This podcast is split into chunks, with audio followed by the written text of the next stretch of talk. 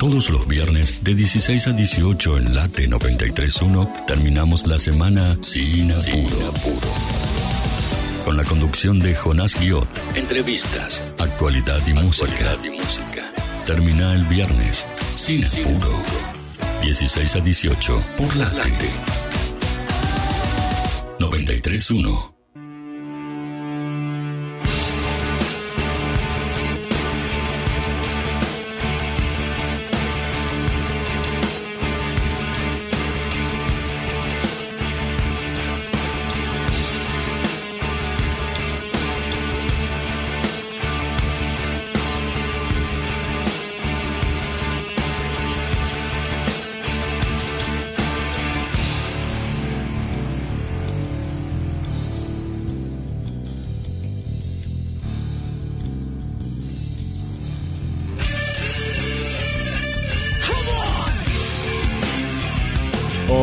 Hola, hola, buenas tardes, ¿cómo les va? Bienvenidos, bienvenidas una vez más a Sinapuro, con ustedes acompañándolos y acompañándolas hasta las 6 de la tarde, como cada viernes en el aire de Radio Late. Un placer, eh, como siempre, acompañarlos nuevamente en este espacio donde aprovechamos para parar la pelota, para pensar, para escuchar música también y obviamente como nunca puede faltar en los viernes eh, de Radio Late, entrevistas. Y hoy tenemos entrevistas eh, de lujo, la verdad, para disfrutar, para escuchar, para entender de música también y para hablar sobre cine, sobre documentales. Hoy se viene un programa cargado con mucha información y también con muchísima música. ¿eh? vamos a estar hablando en un rato, nada más, sobre este tema y también sobre otros temas de índole político, también social y obviamente deportivo. Sole Cook del otro lado en la operación técnica nos manda un abrazo grande y nos levanta el pulgar. Y a mi lado, Fede Cortés. ¿Cómo anda, Fede? Muy, pero muy buenas tardes, señor Jonas Gott. Guiot, que diría, diría decir... Señor Jonas Gott. Tendría que... Va, eh, va, eh. Tendría que decir tardes o noches, porque ¿viste cómo se puso negra la ciudad de Buenos Aires? Sí, sí, está, está lloviendo, ¿no? Mucho viento. Llovizna un poquito, no sé si eh, ya llueve, llueve. Creo que sí, igual, ¿eh? Por algunas zonas de la ciudad, por lo menos sí. Bueno, hablábamos la semana pasada del, de los pronósticos. Esta vez la recontra pegaron, ¿eh? La verdad que sí, dijeron que iba a llover el viernes. A esta hora, a la tarde. Y así está, un día gris en la ciudad de Buenos Aires, pero eh, creo que va a frenar en breve la lluvia, si es que arranca. Porque todavía no termina de llover, ¿viste? Como que están cayendo algunas gotas. Está medio tímida. Mira, mira la pantalla de la televisión lo que está mostrando. Negro, negro, encapotado todo. Tremendo. Ya con lluvias. ¿Qué tal tu semana, Fede? Eh, la verdad que una semana rodeada de, mucha, de mucho trabajo. Volví a hacer las historias actuadas para representar los Juegos Olímpicos que hay participación argentina. Y tristeza por una de las noticias que te voy a contar ahora más adelante en el bloque deportivo. ¿La tuya? Mi, semana muy bien. Estuve aprovechando para ver algunas cosas relacionadas al, programa. Eh, tuve la suerte bueno, de ver un documental muy lindo eh, muy interesante también y muy emotivo de Jorge Gaguero, que es guionista y director de cine. Vamos a estar hablando con él sobre El cumplimiento del deber, eh, un documental que creo que vale mucho la pena eh, en el aniversario de una tragedia de Barracas que es realmente muy lamentable y de la cual todavía no se ha hecho justicia básicamente.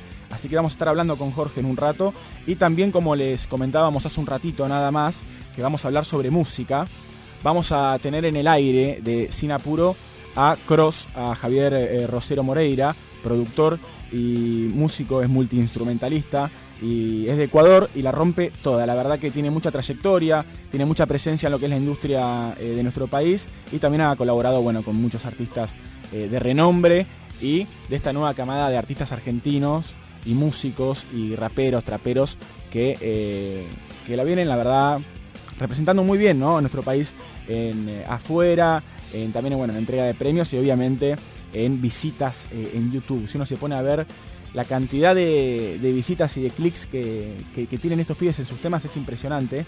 Y vamos a estar hablando sobre eso también con, con Cross, con este productor, ¿no? Acerca, bueno, de lo que es hacer un disco, de lo que es hacer música hoy en día, de qué es producir música, ¿no? Porque muchos no saben qué hace bien un productor o entienden que, bueno, quizás te guía por un lado o por el otro, pero bueno, vamos a estar hablando de eso.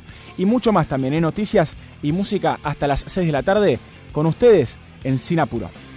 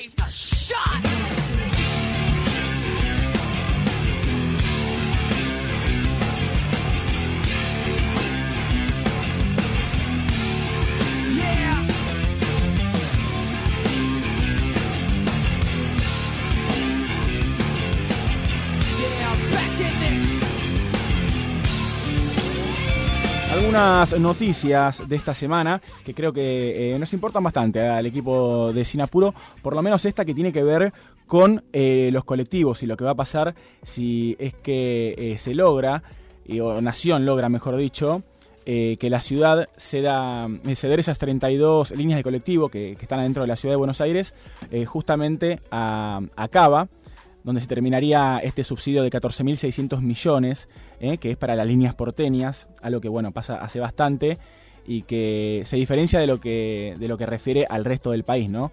donde el boleto del colectivo es mucho más caro. Es por eso que eh, la semana que viene la Nación va a buscar recuperar ese monto para destinarlo al Fondo Compensador al Transporte Público con el que asiste a los colectivos del resto del país.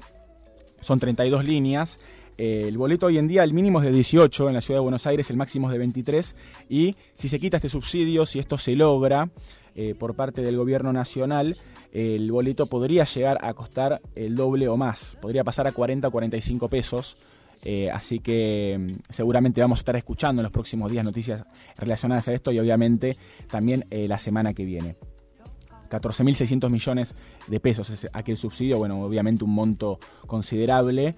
Eh, y estaremos a la espera porque obviamente, bueno, varios de los que hacemos este programa nos tomamos el colectivo, a veces también renegamos eh, de, eso y, estaremos eh, atentos a lo, que, a lo que pase. Bueno, y seguramente también charlaremos del tema la semana que viene.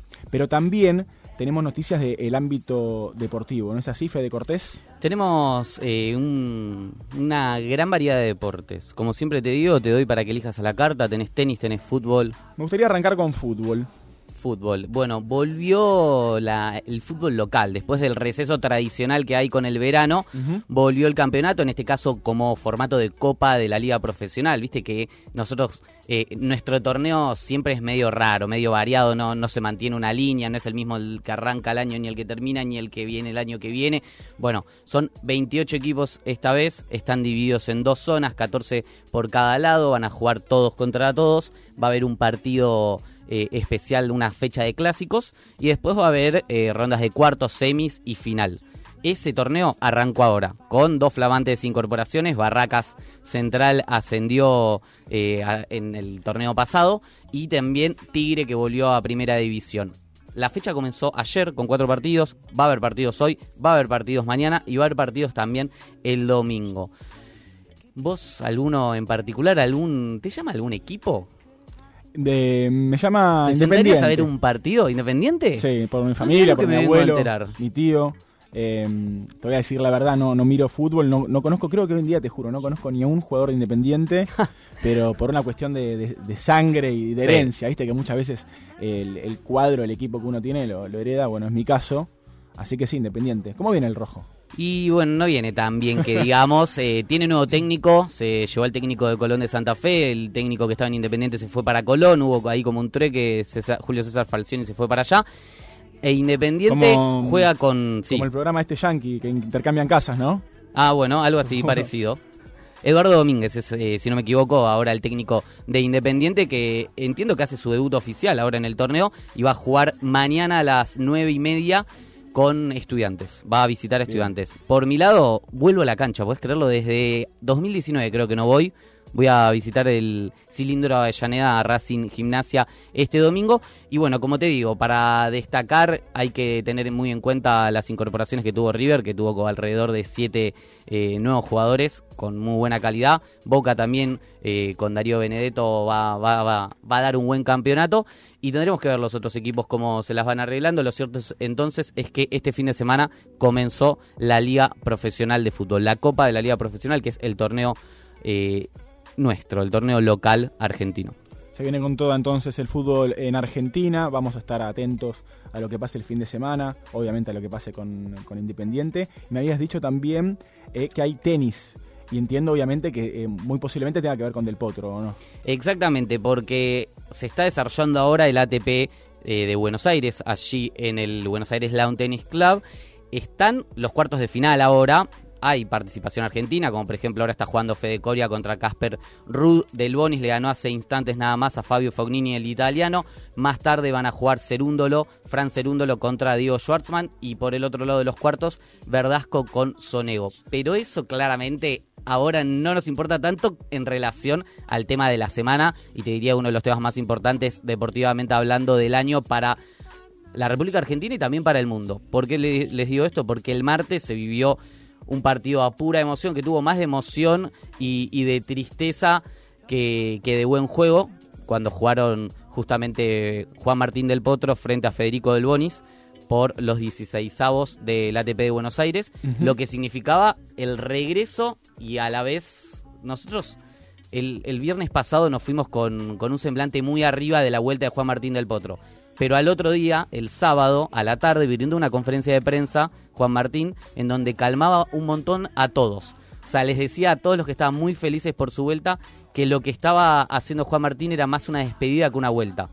Anunciando que básicamente eh, no esperen que Juan Martín, por lo menos en los próximos años, vaya a competir a torneos importantes, sino que todo lo contrario, sino que el partido que fue este martes, que encima fue contra uno de sus amigos y uno de, los jugadores de tenis que más le representó a la República Argentina, porque fue el que definió en Zagreb, en Croacia, la Copa Davis 2016. Jugaron en el mismo equipo, compitieron en el mismo equipo para traer por fin la Copa Davis a la Argentina. Claro. Bueno, en ese partido eh, Juan Martín lo tenía apuntado hace ya varios meses como su último partido, por lo menos por un largo tiempo. Yo no, me animo a decir retiro. Eh, lo, que sí te, puedo decir es que Juan Martín es una persona que eh, siempre se repuso a todo. O sea, tuvo ocho, o, ocho operaciones de muñeca, eh, unas cuantas, una de la izquierda, unas de la derecha. Tuvo cuatro operaciones de rótula derecha, que es justamente el problema que ahora lo estaría imposibilitando para seguir jugando al tenis pero dentro de todas estas lesiones, dentro del volver constantemente a, mm, ¿cómo se llama? A, competir todo el tiempo al más alto nivel, eh, Juan Martín siempre volvió, siempre volvió, siempre se mostró sólido, siempre, no sé si te acordás en 2016, un video de, volviendo una lesión que decía, eh, entrenar solo es, muy difícil, pero yo lo hago por ustedes, vos tengo fuerza para seguir, bla, bla, Bueno, sí, sí me acuerdo. Esa fuerza para seguir eh, se agotó y él lo demostró de esta manera. Lo dijo mm, con un... Se, habló hace poco acerca de esto. Exactamente, después del partido con Federico Del Bonis, eh, le pusieron el micrófono y claramente fue todo mucha emoción y dentro de todo eso hizo foco en esto, en el punto de que eh, las fuerzas un poco se le fueron.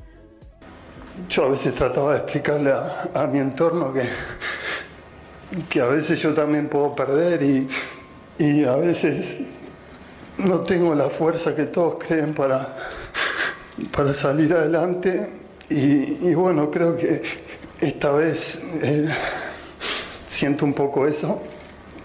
Lo di todo. Momentazo, momentazo.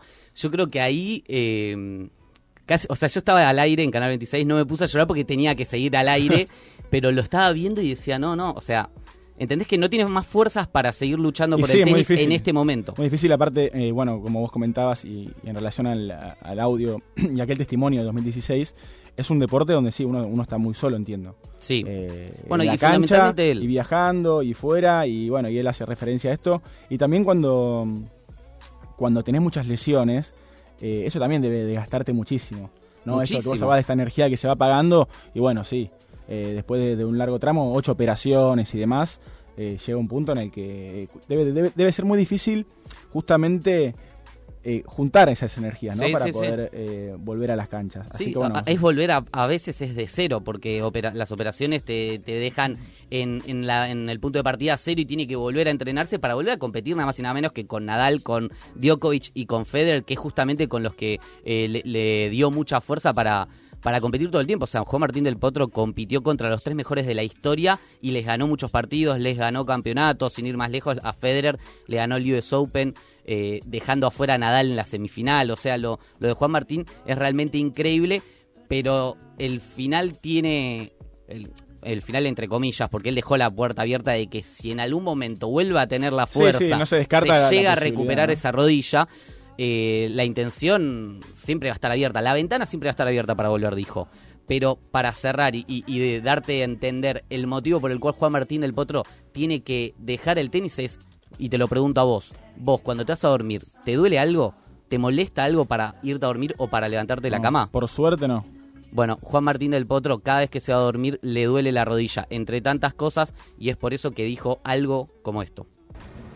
Di todo hasta el último punto eh, y la verdad es que hoy deseo poder dormir sin dolor en la pierna después de dos años.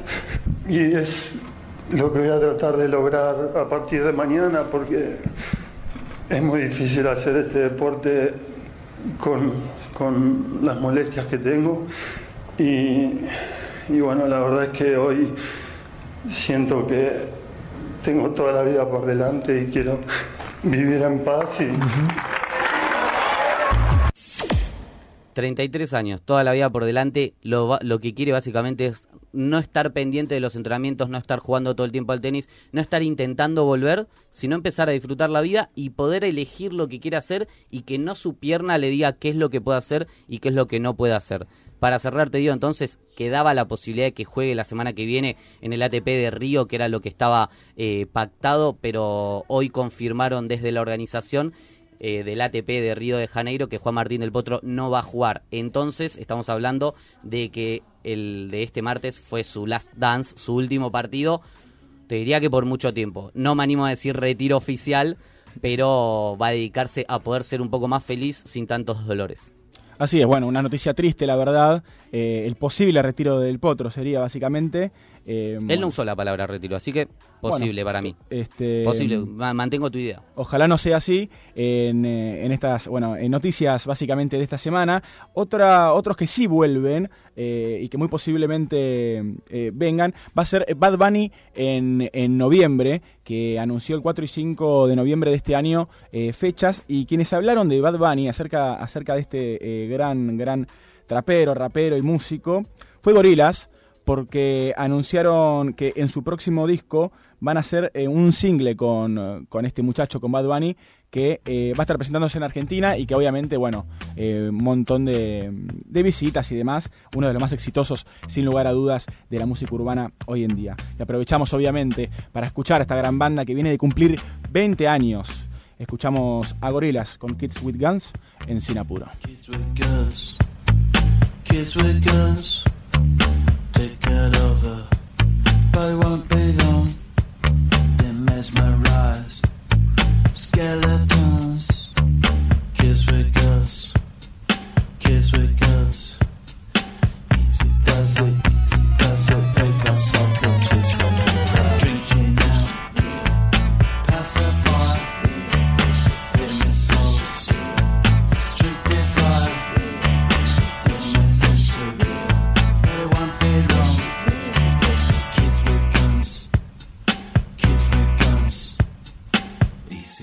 it easy? does it, they got something to say no to.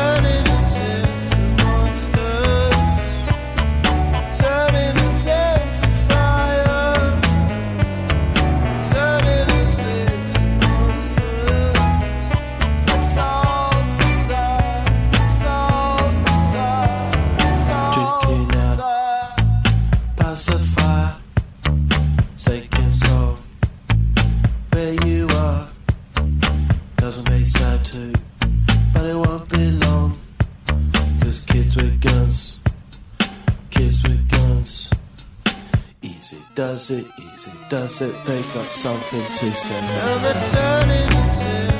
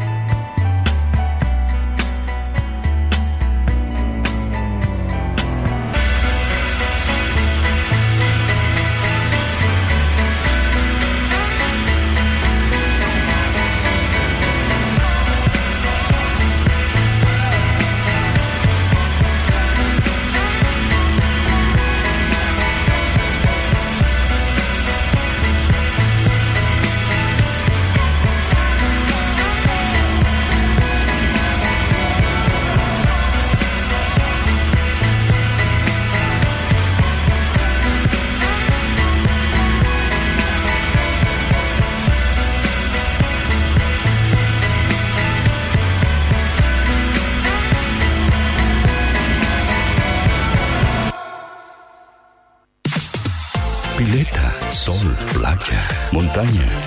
Donde estés, vívelo junto al late. 931. Verano 2022.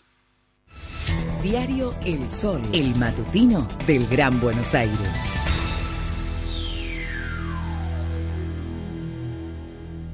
¿Sabías que existen técnicas in vitro para la reproducción de especies nativas? Venía a Tecnópolis, décima edición, Cultivar lo Humano, en el Polo de Desarrollo Sostenible. SEAMSE te cuenta cómo lo hacen y te enseñarán qué podés hacer vos. Obtené tus entradas gratuitas en tecnopolis.gov.ar. Vayas donde vayas, llévalos junto a ti, junto a ti.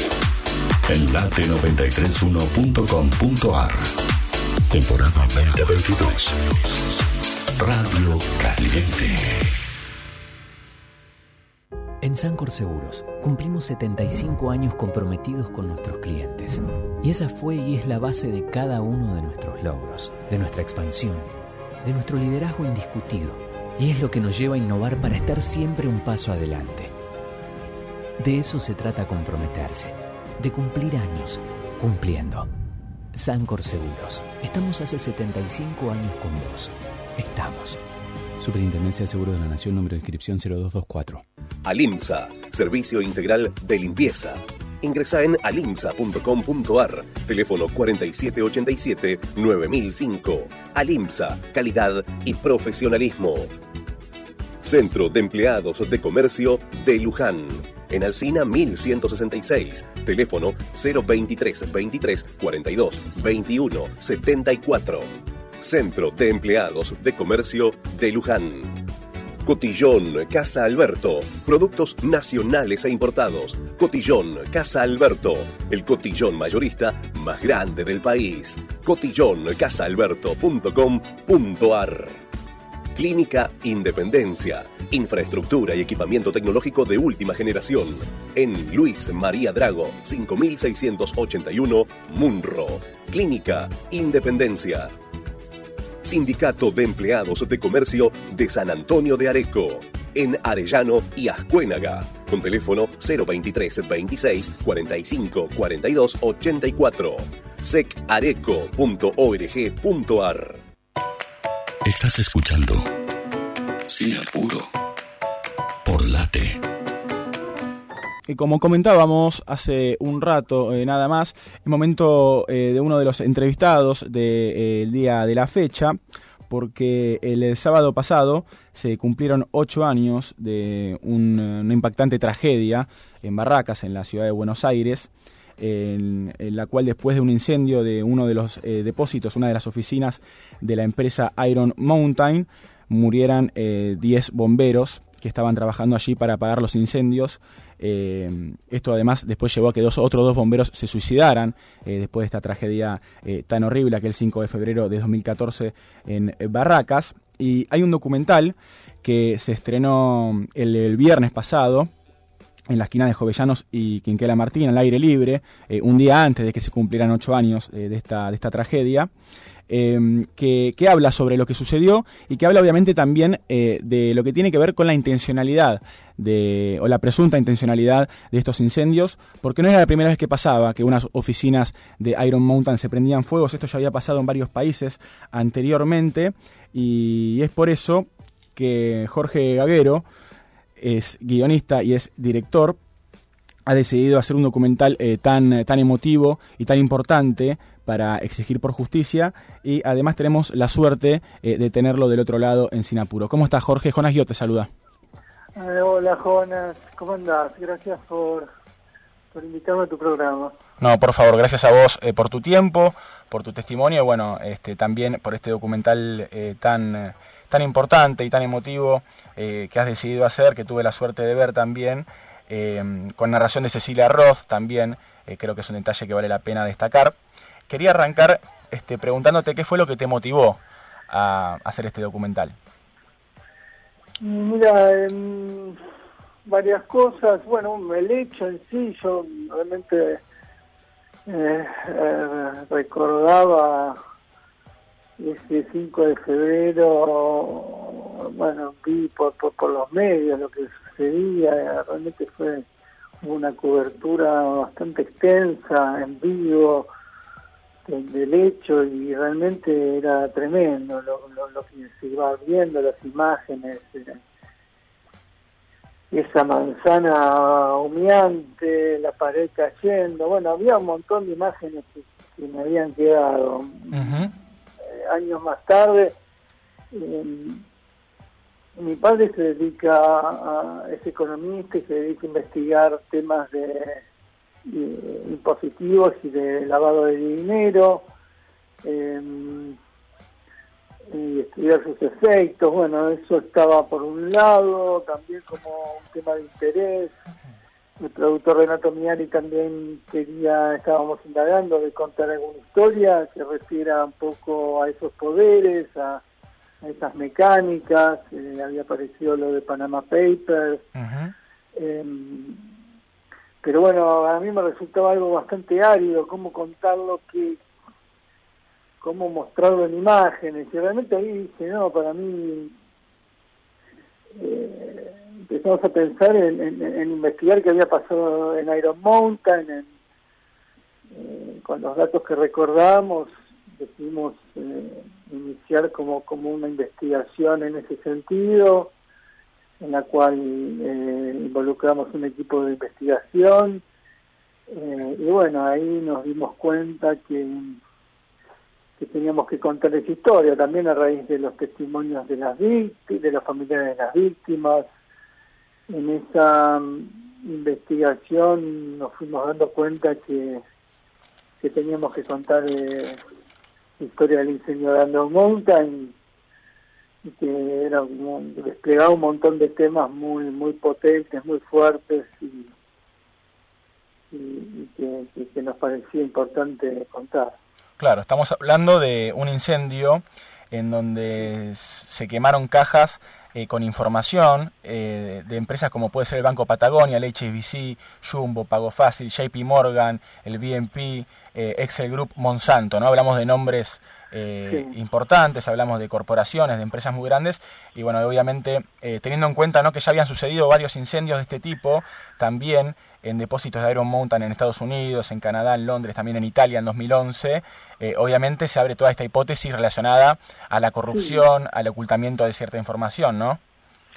Sí, además también un poco también el documental, eh, investigamos también ese momento del 2014, las pugnas, un año preeleccionario, donde también se sucedían, eh, digamos, estaban empresas investigadas por evasión impositiva, por fuga de dinero, la banca privada de varios de estos bancos que, que ofrecía fugar dinero a sus clientes eh, y no pagar impuestos, eh, digamos, había como todo una, un, un- y, y bueno, y, el gobierno de aquel entonces intentando eh, poner, eh, investigar eso y poner, eh, multar. Y, y- y bueno, en ese contexto sucede también el incendio.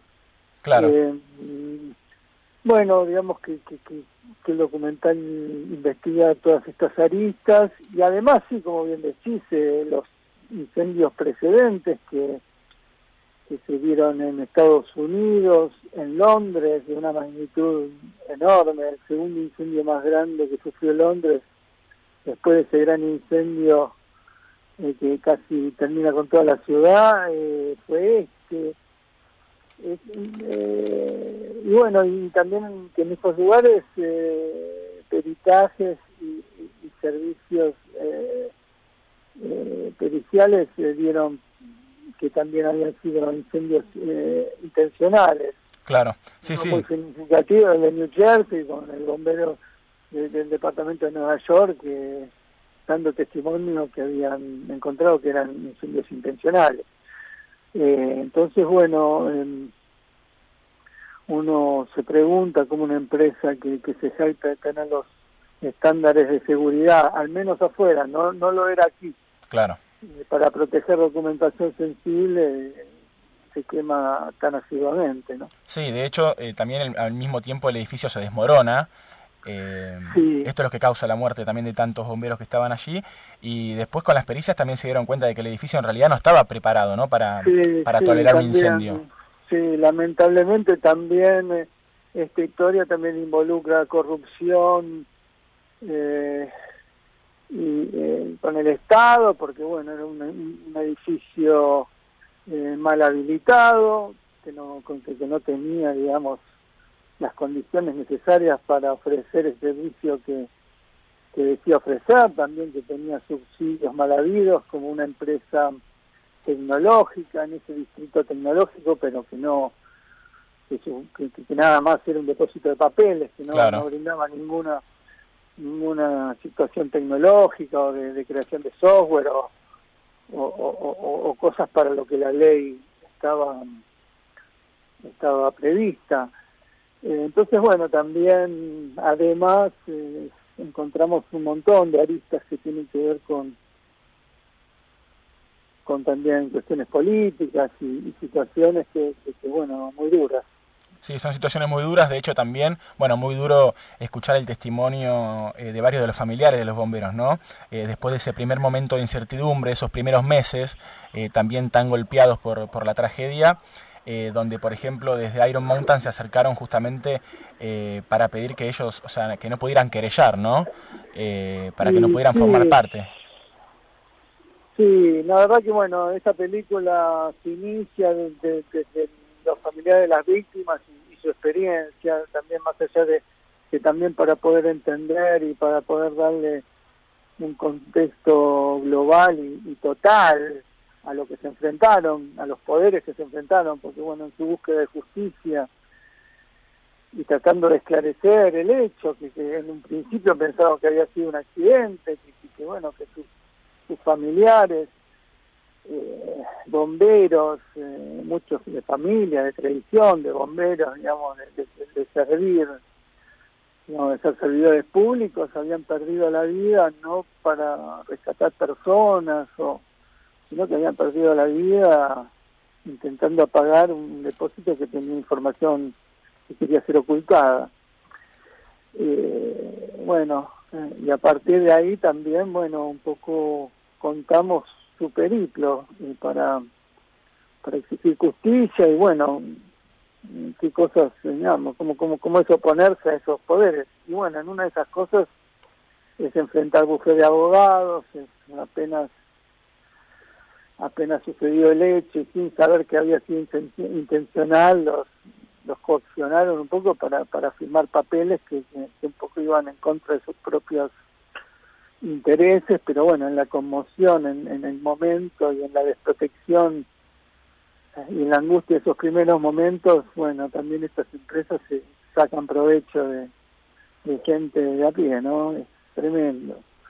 Eh, y bueno, también la historia, la- el documental cuenta cuenta cuenta esos accionares, ¿no? Que también es importante que sepamos porque a cualquiera le puede pasar. Así es, ¿no? Bueno, y también el documental de alguna manera demuestra eh, que siempre atrás de este tipo de tragedias se esconde algún tipo de responsabilidad eh, y, es por eso también que es eh, en cierta medida no Un- una manera de exigir justicia también. estamos hablando con Jorge Gaguero, él es guionista, es director de cine y es director de En cumplimiento del deber, que trata sobre la tragedia de Iron Mountain, donde murieron eh, 10 bomberos trabajando allí. Eh, bueno, y luego, eh, después de la tragedia, dos se han suicidado. Algo que también eh, toca eh, el, el documental, en cierta manera, la ausencia de Estado, ¿no? De, mm, posterior al, al- accidente, si bueno, no sé si accidente, pero posterior a la tragedia, digo, la ausencia del Estado como para también de alguna manera contener a aquellos bomberos que habían sobrevivido eh, y que trabajaban y que eran compañeros de los que habían muerto, ¿no? Y sí, bueno, es como desparejo, pero muchos familiares eh, realmente se sintieron abandonados, eh, digamos, por el Estado, por, cierta contención psicológica o, bueno, humana, ¿no? Y, y bueno, es... eh, es bastante insólito porque bueno son servidores públicos digamos son los que realmente ellos son los que se encargan de de contener o de, o de salvar vida y todo y bueno cuando cuando son víctimas o cuando cuando realmente no no, no, no, no reciben eso desde el mismo estado entonces o del gobierno ¿viste? de la ciudad que eran los que los había contratado eh, no entonces sí es es algo que también fuerte Sí, es una lástima. Eh, por suerte, bueno, hoy en día quizás son temas que se hablan un poco más, lo que la importancia de la salud mental eh, y demás. Testimonios eh, de bomberos, testimonios de familiares de bomberos, sociólogos, economistas, peritos, eh, inspector, inspectores de trabajo de aquel momento también en la ciudad de Buenos Aires, legisladores, abogados, son algunos de los testimonios que se pueden escuchar, que se pueden ver en, en cumplimiento del deber, este gran documental de Jorge Gaguero. Eh, y ya que hablábamos también, bueno, de lo que tiene que ver con la corrupción, con eh, la connivencia del poder y estas corporaciones, quería preguntarte si en algún momento eh, te viste así metido como en, em, lugares turbios o, te viste de alguna manera forzado a, o, o, te quisieran forzar a no contar algo, a no mostrar cierta parte de la historia, porque también entiendo que, que este tipo de medidas se tomaron en su momento con los familiares de las víctimas, por ejemplo. Y no, mira, en, en, lo, en, lo, personal, bueno, sí que había territorios vedados, o sea, había, bueno, el, el, el, expediente de habilitación nunca apareció, nunca fue reconstituido por el mismo gobierno de la ciudad, digamos, hay un montón de, de, de papeles que, algo insólito, que, que fueron desaparecieron, mismo también. Eh, pero bueno, no lo viví yo, pero sí lo vivieron los eh, los familiares de las víctimas en su búsqueda de justicia, eh, vivieron también amenazas, eh, y bueno, y bueno, un montón de situaciones que también se cuentan en, en el documental. ¿Cómo fue el estreno, Jorge, del, del documental? No sé si fue un, como un estreno, pero fue como un homenaje, se cumplían ocho años, eh, y nos pareció que bueno hicimos un documental al servicio de la familia de la víctima para pasarlo y, la verdad que, que con nuestro editor Renato Miranda vimos que, el lugar para hacerlo era el, el, lugar donde habían sucedido los hechos. Realmente siempre siempre volvemos ahí siempre fue como que, las imágenes y, y ese momento fueron muy fuertes y, y, decidíamos también hacer una un, algo inusual, hacer un, una proyección en la calle, en, esa misma calle, con los vecinos, con, con los bomberos, con, el personal de defensa civil, con, con bomberos voluntarios, también de, de Vuelta de Rocha, de todos los involucrados, los vecinos, y bueno, hicimos una convocatoria libre, gratuita, que que vengan a ver el, documental. Y bueno esa noche realmente que, también estaba había pronóstico de lluvia no sabíamos a cada minuto no sabíamos si se iba a realizar. Y bueno tuvimos la suerte de que se pudo hacer y no solo eso sino que también no sé vinieron casi mil personas y cenaron toda esa calle y realmente fue una proyección Bueno, la verdad que nunca nunca me la voy a olvidar porque una intensidad y imagino muy emotivo no también. que, que, que, realmente no no sé es porque bueno estábamos todos juntos ahí eh, y, y, bueno fue la verdad que, que, que un momento muy muy muy muy especial. Eh, también es muy emotivo el documental y, sí. y de alguna manera también refleja mucho eh, la hermandad, ¿no? Muchas veces que se genera, ¿no? Esta fraternidad que se genera eh, entre los bomberos, ¿no? Entre las bomberas, entre, entre todos aquellos que trabajan apagando incendios, ¿o no? Y sí, fue un momento también porque, bueno, un poco recibimos también, nada, en este camino de lucha, fueron muchos años de documental, empezamos en el 2016, imagínate, y bueno, ah, también mucho, mucho tiempo de los familiares, de de estar intentando que, que la justicia actúe, avance con las pruebas que tiene, que son bastantes, y, no, no, parece como que está entascada y no solo, que, que quieren retrotraer las cosas a, al inicio. Entonces, bueno, no sé, eh, realmente este documental es una forma de, de nada, de, seguir avanzando, de contar, de exigir justicia y de, y de tener un testimonio. La verdad que nunca nunca pensé de la importancia que tenía hasta, hasta esa noche también, porque Mirá, o por lo menos para conectar. No sé si esto va, va a generar va, va a generar un cambio, pero bueno, no, no, no, no- nos hizo bien a todos, por lo menos los que estábamos, nos hizo bien a todos. Sí, más que nada eh, pienso que eh, más allá de lo que pueda llegar a suceder eh, en respecto bueno, al, al resultado eh, eh, legal, si se quiere, Sí. de alguna manera es, es, un, es un muy lindo eh, abrazo al, al pedido de verdad, al pedido de justicia y también un abrazo a esos familiares ¿no? Eh, que, bueno, que han quedado también tan dolidos después de esta tragedia. Sí, Y, sí, sí, sí. Totalmente, no, te digo que son la verdad un ejemplo también de lucha, porque realmente hay que estar eh, ahí enfrentando, estando día a día. Nada, la verdad que, que, que, que son un ejemplo. Y, y bueno, Nos alegramos, nos alegramos por eso, la verdad, eh, nos alegra mucho que hayas tenido un, un tan lindo, bueno, estreno, si se quiere, un preestreno. Eh, y pensaba también en, en cuántos planos hay que, y qué tan lindos planos que, que se utilizan en el documental. La verdad que está muy, muy muy interesante cómo está narrado, ¿no? Siguiendo quizás eh, la historia de diferentes protagonistas, también con testimonio de familiares, y al mismo tiempo, bueno, cómo se va deleznando toda la trama eh, política que hay por detrás de esto. Eh, y pensaba, bueno, también el material de archivo, ¿no? Eh, ¿Y cuánto archivo hay en material filmográfico? Por ejemplo, algunos planos del incendio en aquel momento desde un helicóptero. Pienso eh, Sí. que quizás que hasta casi que te mete adentro del incendio de alguna manera.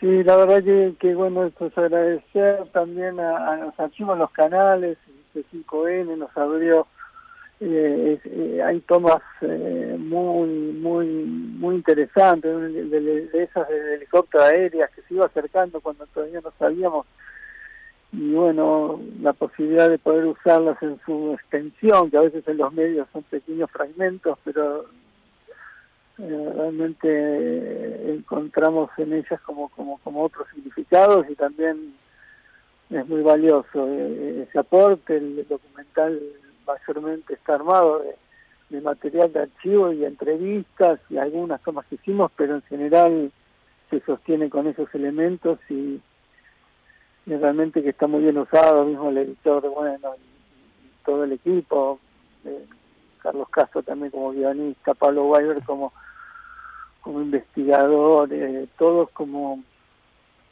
contribuyeron también un poco a, lo visual, a, seleccionar, a ver, a, discutir qué imágenes eran las más potentes y, y bueno, están en el documental, por suerte. En cumplimiento del deber se llama eh, el documental y es Jorge Gaguero quien tuvo la idea y también eh, se encargó de la dirección de este eh, emotivo documental lleno de archivos, lleno de testimonios y lleno de entrevistas. La verdad, Jorge, un placer enorme tenerte en el aire de Sinapuro. Ha sido muy lindo charlar con vos. Bueno, bueno, muchas gracias y bueno, no sé, en mayo se va a estrenar, esperamos que en mayo se estrene el cine y bueno, los estaremos eh, llamando de vuelta para, para recordarles, para que la puedan ir a ver. Seguramente vamos a hablar más adelante y vamos a estar atentos a las eh, novedades respecto a este gran documental. Muchas gracias, Jorge. No, gracias a ustedes. Hasta luego, buen fin de semana. Jorge Gaguero, en el aire de Sin Apuro, guionista, director de cine. Eh, estamos, vamos a estar muy atentos eh, a lo que pase con este documental que, que obviamente bueno recomendamos y que sirve eh, para, para recordar, para no olvidar, para hacer memoria y para exigir justicia eh, en un caso donde realmente eh, se mandaron a, a 10 personas a, a, morir en un incendio donde eh, aparentemente, bueno, todo indica que se estaba quemando información importante.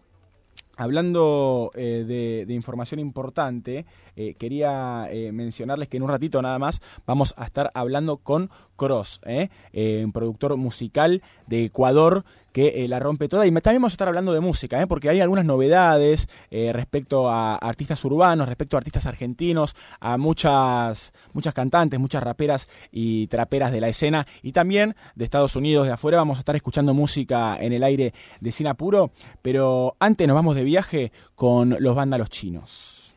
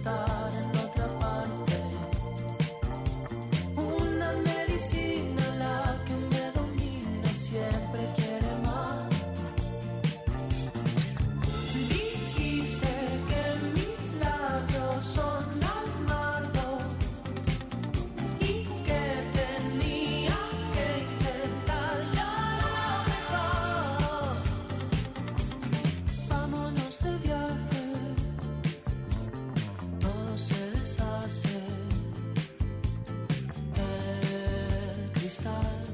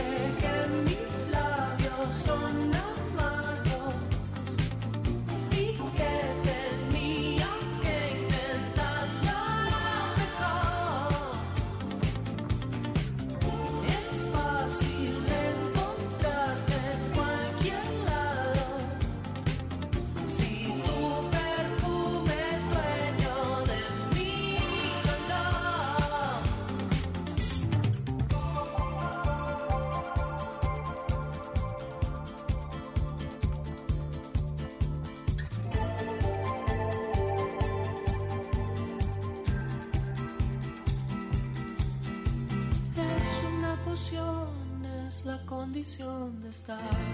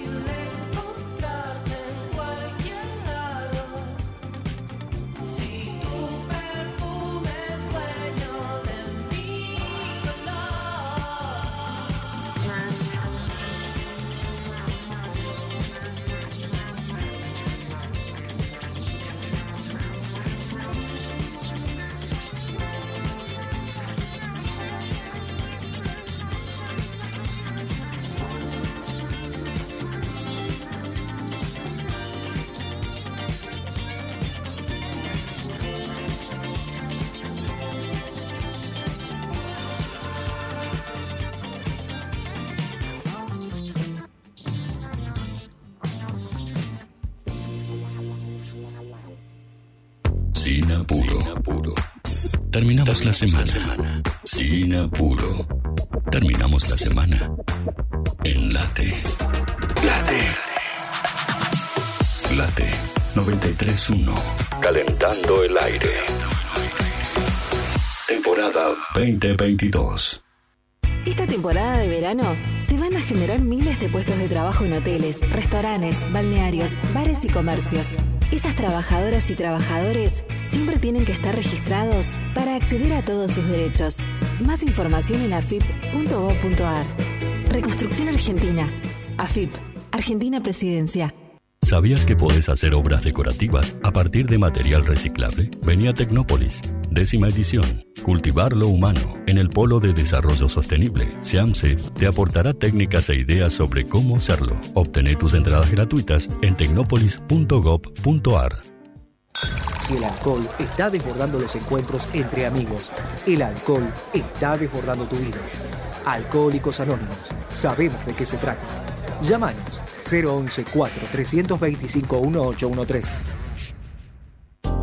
Museo del Jamón. Restaurante, bar, almuerzo, cenas, momentos para degustar auténticos sabores. Museo del Jamón. Jamón ibérico, jamón serrano y todas las exquisiteces de la cocina ibérica. Alicia Moro de Justo 2020, a metros de la bajada de la autopista Buenos Aires-La Plata. Reservas 0800-222-3538. Museo del Jamón, Puerto Madero. Nuevo espacio para una esencia que perdura. Cada día con vos y en todos los escenarios de la realidad. Diario El Sol, el matutino del Gran Buenos Aires. En Late 90, en Late 931, el verano se vive mejor. Temporada 2022. Pura radio. En Sancor Seguros cumplimos 75 años comprometidos con nuestros clientes. Y esa fue y es la base de cada uno de nuestros logros, de nuestra expansión, de nuestro liderazgo indiscutido. Y es lo que nos lleva a innovar para estar siempre un paso adelante. De eso se trata comprometerse, de cumplir años, cumpliendo. Sancor Seguros, estamos hace 75 años con vos. Estamos. Superintendencia de Seguros de la Nación, número de inscripción 0224. Alimsa, servicio integral de limpieza. Ingresa en alimsa.com.ar, teléfono 4787-9005. Alimsa, calidad y profesionalismo. Centro de Empleados de Comercio de Luján. En Alcina 1166. Teléfono 023 23 42 21 74. Centro de Empleados de Comercio de Luján. Cotillón Casa Alberto. Productos nacionales e importados. Cotillón Casa Alberto. El cotillón mayorista más grande del país. Cotillóncasaalberto.com.ar Clínica Independencia. Infraestructura y equipamiento tecnológico de última generación. En Luis María Drago, 5681, Munro. Clínica Independencia. Sindicato de Empleados de Comercio de San Antonio de Areco. Sin apuro. Terminamos la semana. Sin apuro. Terminamos la semana. En late. Y en Late también terminamos la semana escuchando música, en este caso a Sofía Gavana, rapera argentina, haciendo Vive, su último lanzamiento. Amasando la masa flaca. No me sacan de mi cocina ni por la plata. Me pusiste a precio y pensaste que era barata. Mira, nene, no me vendí de WhatsApp. Yo, yo soy la dama del boom bap. Llevo conmigo siempre rap nice. Quiero poder dejar un buen repertorio en mi tumba. Y eso nadie lo podrá ni evitar. Ay, yeah. Esta era tu lado, a mí me mata. Tu presencia a mí me desacata. Look at me, well, baby. Solo quiero un ratito with you, baby. Esta era tu lado, a mí me mata. Tu presencia a mí me desacata. Look at me, well, baby. Solo quiero un ratito you, baby. Flaco, no quiero volver a abrir la herida. Me dejo la mesa, lo siento saliva. Me imagino voz activa, haciéndolo de una manera furtiva. Bitch, vengo a pochar por mi puesto. ay. No me importa nada el resto. Voy a avanzar solo recto. Pero que mires en el me está distrayendo. Pero y me siento una jodida rockstar. Hay hueca pensando en todo menos en el que tira. Si te las minas clásicas a veces así da, pero siempre le le su hip hop.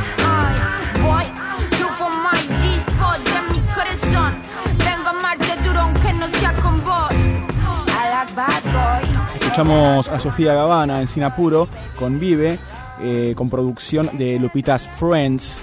Laburan bastante juntos y ella viene de lanzar varios singles en el último tiempo. Es la hermana de Nati Peluso, para quienes no lo saben. Eh, muchos la reconocen o piensan que, que tiene algo que ver, ¿viste? Alguna relación por el tono de voz que tiene, ¿no? Por el timbre que tiene. La escuchamos.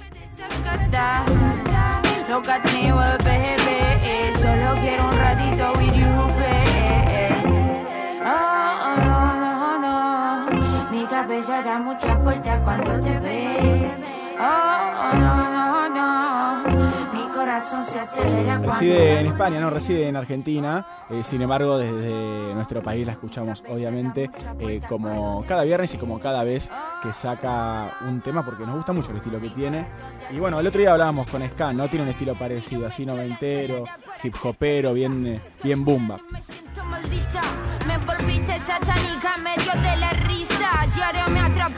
Y la que tiene un estilo muy distinto, sin embargo, eh, viene de lanzar mucha música, es eh, María Becerra, que junto a Sofía Reyes lanzaron Marte. Eh, un mensaje ahí quizás para, para alguna ruptura que hubo muy recientemente.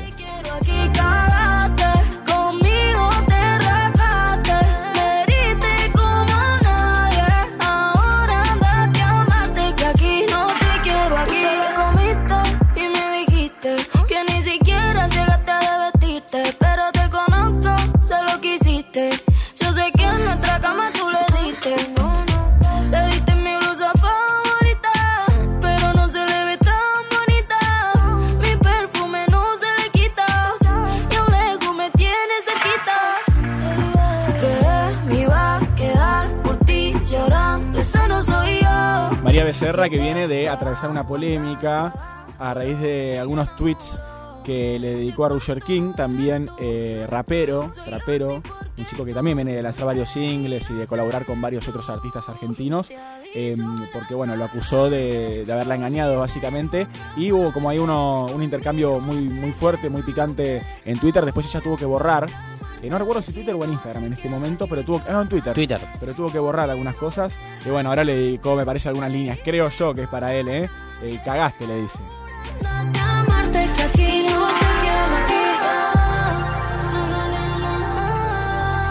Una voz muy fácil eh, de, de identificar también, ¿no? Cuando la escuchamos a María Becerra. Y otra voz muy fácil de identificar es el autor de C90, ¿no? Aquella famosa canción relacionada a la motito. Bueno, en este caso hablamos de John C., que salió con El Peliculón. y me pasa el blon. En mi barrio siempre fue la sensación. siempre en el peliculón.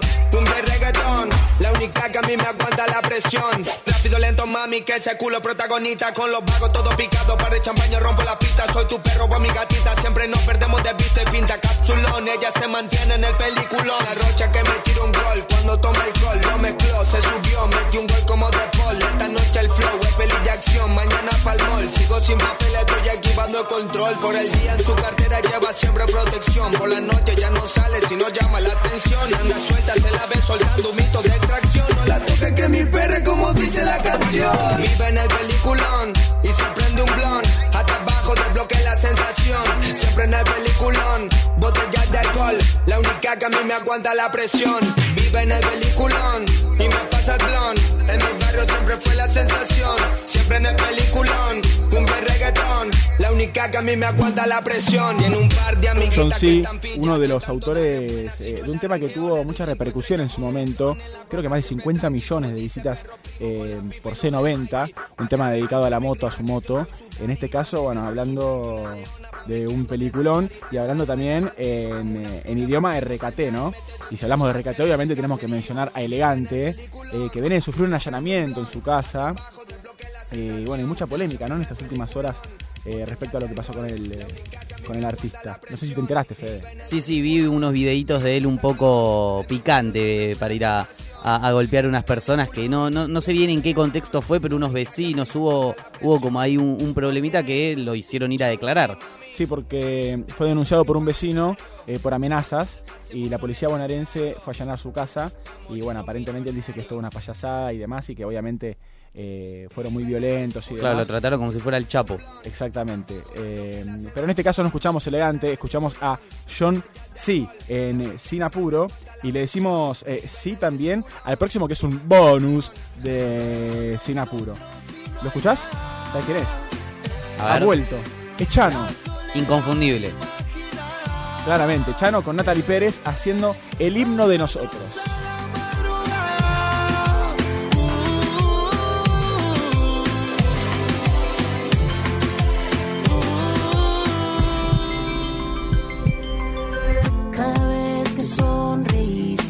Al sol o al cielo abierto, cada uno de tus límites y el universo, solo algo de nosotros vive en el camino, solo algo de nosotros llevará al destino.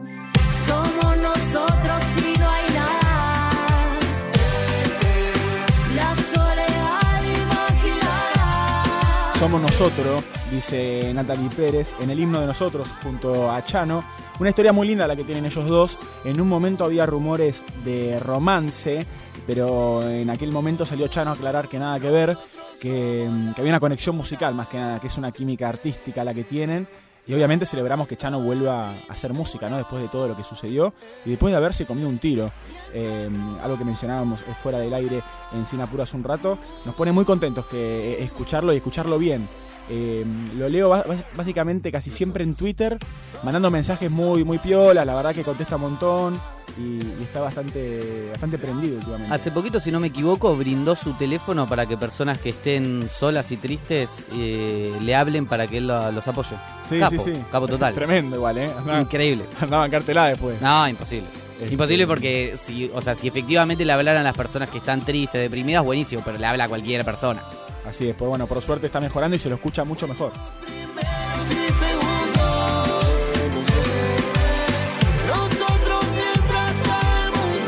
Obviamente algo que también podemos relacionar con lo que hablábamos hace eh, un rato con Jorge Gavero, ¿no? Eh, la importancia de, la salud mental y demás.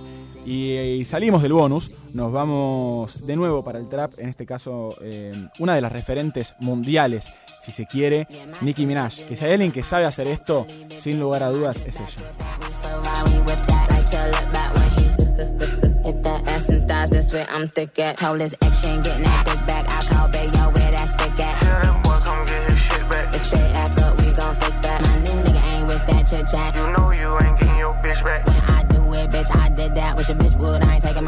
This cost half a ticket, tax. Big go Draco for a mishap. It's a Barbie on my wrist hat. I ain't at the bus stop, my niggas bust back. VVS is but but bustin' ass so fat, it's but but busting back so full. Nicki Minaj haciendo Bussin' en el Sin Apuro junto a Little Baby. I'm busting. Don't like good boys. I like hustlers. I'm talking like I got a few questions. I'm that guy, don't miss your blessing. Life's too short to be around here stressing. Head so famous, she walk, just lift up. Nobody move but us to stick up. That 790 sound like it got hiccups. No matter what, when I call, I pick up. Tell me all the business, I ain't spilling my teacup. Go to sleep in Paris, waking up with me, no. I'm a little busy, go shopping till I'm finished. Send, send me with the Amex, I don't need a limit. Every, every bit of 700, this is not a rental. Yellow, yellow Lamborghini coupe, this is not a lemon. VVS is but but bussin', ass so fat is but but bussin', back so full is but but bussin', driving foreigns, bitches bussin'. I'm tryna ball, I just caught me some hoops. Blonde on my inches, brown on the roof. Can candy apple sticky red back, not the fruit. Cop, cop me them cute double C's on my boot. I'm a little busy, go shopping till I'm finished. Send, send me with the Amex, I don't need a limit. Every, every bit of 700, this is not a rental. Yellow, yellow Lamborghini coupe, this is not a lemon. I ain't fuck 'em like a boss. Don't say up on the scarf. Burberry ass, I don't ever take a loss. Big whips, I like it real. Big stick, a hundred clips. If it's giving what it poked out, Escuchamos Trap en el Sin Apuro y seguimos en el Trap. Y el siguiente artista, les quiero anunciar, van a poder escucharlo el domingo si prenden eh, la TV, porque va a estar formando parte del halftime show, del show de medio tiempo del Super Bowl, de la final de fútbol americano. Hablamos nada más ni nada menos que de dos grandes del género, eh, más del rap que del trap, pero en este caso haciendo un género más moderno, como pueden ser Dr. Dre y Eminem, con gospel. 'em. Timeless, ready for 'em. Progress, feeling like I'm just getting started. Two shots back from my dearly departed. Uh, you are now dealing with a monster. Oh shit, profits. Doc Dre, bitch, I'm a prophet. Black Wall Street, niggas know where the stock is. Try me. Niggas never see me, but it ain't hard to find me. Unwinding, shit's blinding, still grinding, uprising. Estamos a Dr. Dre junto a Eminem, que van a formar parte mm, de este show el domingo en el Super Bowl, junto a Snoop Dogg, Mary J. Blige, Kendrick Lamar también, ¿eh? Eh, tremendos nombres. La verdad que se viene bueno un, un lindo show de medio tiempo. Recuerdo también que el año pasado tocó The Weeknd, eh, en 2020 había tocado Shakira con Jennifer López. Bueno, en este caso también nuevamente el, el Super Bowl. Lo dieron todo este año. Juntaron un montón. Eminem, Snoop Dogg, Mary J. Blige, Kendrick Lamar y Dr. Dre. Dr. Dre que viene de lanzar esto que estamos escuchando, eh, un último álbum que fue presentado en GTA, en el Grande Auto, en un videojuego en realidad, en una especie de contrato que armaron. Así que bueno, yo había- ya había tenido la suerte de poder escucharlo. Juego que desde Rockstar Games, que son los que lo producen, anunciaron que ya están trabajando en la versión número 6. O sea, eh, hace nueve años que salió el GTA V y los fanáticos están como, bueno, dale, tanta actualización, tanto todo, pero queremos algo nuevo. Queremos algo nuevo, algo, Está en proceso. algo novedoso, algo mejor. Y bueno, algo mejor es lo que sal, suelta Eminem, obviamente. En este caso, eh, trapeando junto a Dr. Dre. I done wrote shit that was so sharp I could slit my own fucking throat with it. So rich, I got more chips than my shoulders, and I'm about as approachable as a roach is. Just so better steer clear from it. Here comes a nuclear bomb for your eardrums. Lyricism at its most fearsome and fierce. We're on another tier like your tear ducts. Upper echelon, your career sucked. It was sheer luck, like like a fucking leprechaun with his beard cut. You're the Punisher, weapon drawn with a beer gut. You're slower than a Decepticon with his gear stuck. And I what? I serial killing your Kellogg's. I love checks and I hate tricks. And you're a fake bitch. I can spot you like you about to weight lift. Bitch, I'm better than cake mix. I can't be whipped with egg beaters. You cunts must be out of your labius. And God's my alias. So if I don't have faith in me, then it basically makes me an atheist. Eminem junto a Dr. Dre en una especie de bienvenida también, ¿no? Para Dr. Dre, a quien eh, se lo ha acusado muchas veces de estar, ya estar afuera del juego, ¿no? De alguna manera. Bueno, básicamente, eh, él lo dice en uno de sus temas, en una de sus letras. Yo no tengo que demostrarle nada a nadie, yo estoy acá hace muchos años.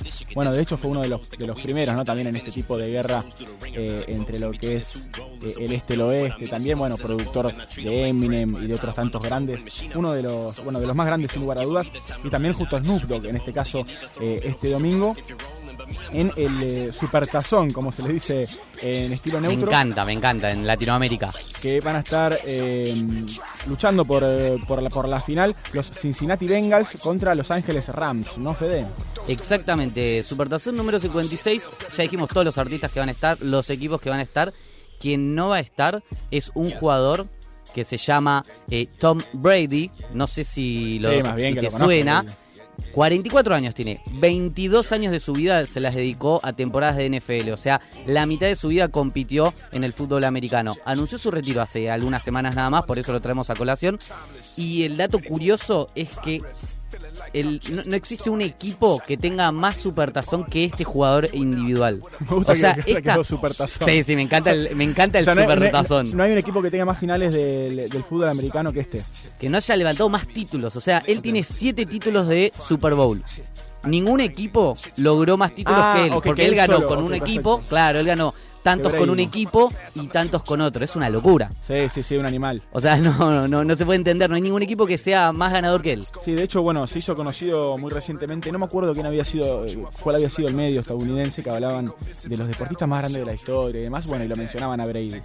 Y muchos, bueno, salieron a decir, che, pero ¿cómo el deportista mundial más grande si juega un deporte que no lo juega nadie, básicamente? es como difícil, pero. Bueno, pero sí que lo ven sin lugar a muchos. dudas, uno de los. Sí, sí. 90 millones de espectadores calculan que va a haber este domingo y de ahí sacamos la cuenta de, de la plata que hay en auspicios. ¿Te imaginas cuánto puede llegar a salir un segundo de publicidad? No, ni idea, ni idea. Millones, el cálculo, millones de dólares. Un segundo, 216 mil dólares. Y 30 segundos, el pack de 30 segundos lo cerraron en 7 millones de dólares. 7 millones de dólares por 30 segundos. Y adivina algo. ¿Cuánta gente lo ve? 90, millones, de personas. Y No, adivina algo. sí. Ya no hay lugar para auspiciar. Claro, está todo vendido. Todo vendido. 7 millones de dólares por 30 segundos. Tremendo, tremendo. Bueno, hablamos de Tom Brady, este, este gran quarterback. Eh, Mariscal es muy interesante. Ese mariscal de campo, el brazo que tiene, que es básicamente, eh, te diría que hasta la, no, no me atrevo a decir lo único, ¿no? Además de la cabeza, pero mm, hay videos de, de cuando por alguna razón en particular al quarterback le toca correr, hacer jugada a él con la pelota en la mano, las dificultades que tenía que tiene eh, para moverse así. Digo, es como trata de evitar el golpe a toda costa, porque justamente un golpe les puede cagar el brazo y eh, anular, bueno, al mejor jugador del fútbol americano Yo- durante todo el partido. Por ahí vos sabes más que yo. Yo me en, en un momento pequé de ignorante y decía, nada, bueno, este deporte están re protegidos, no pasa nada. Pero me dijeron No, que todo lo contrario, que No, no, que justamente están un, mal, un mal golpe te puede Están claramente muy, matar. Muy protegidos porque sí, porque los golpes que se dan son muy fuertes. Eh, y algo que está bueno también destacar, ¿no? Muchas diferencias con el rugby, por ejemplo, es que el golpe muchas veces que recibe el jugador de fútbol americano es eh, mirando hacia otro lado. O sea, no, no- está viendo de dónde viene el golpe. Posiblemente está mirando a una pelota que viene de atrás en el aire y le viene un jugador de frente. Digo. Yo veo golpes de fútbol americano cuando lo miro, que pienso siempre, digo, si este tipo no tuviera esta, esta, esta Protección. se muere. Literal. Directamente porque son golpes fatales lo que se dan.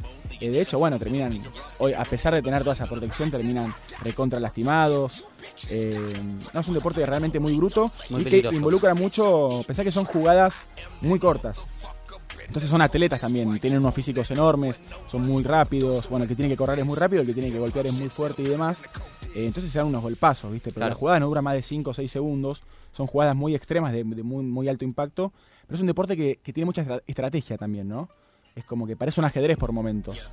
Eh, así que bueno, estaremos atentos a lo que pasa en el eh, Super Bowl del domingo y obviamente atentos al tremendo, pero tremendo show de medio tiempo que se viene. Y un show tremendo es el nuevo disco de eh, Lara 91K, que sacó su primer disco, un debut eh, muy lindo de esta trapera, que, la verdad que viene haciendo música muy bonita, en este caso junto a Santiago Motorizado, al igual que el nombre del disco, como antes.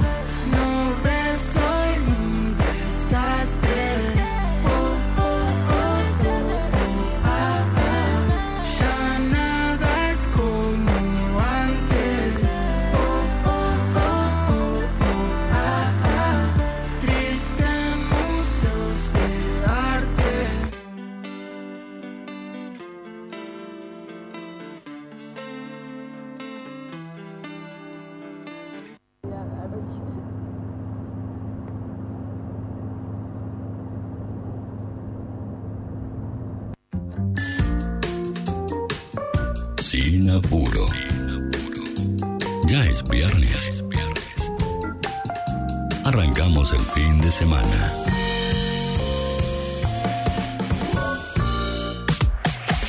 Late 93.1 te refresca. Temporada 2022. Aire, aire de verano.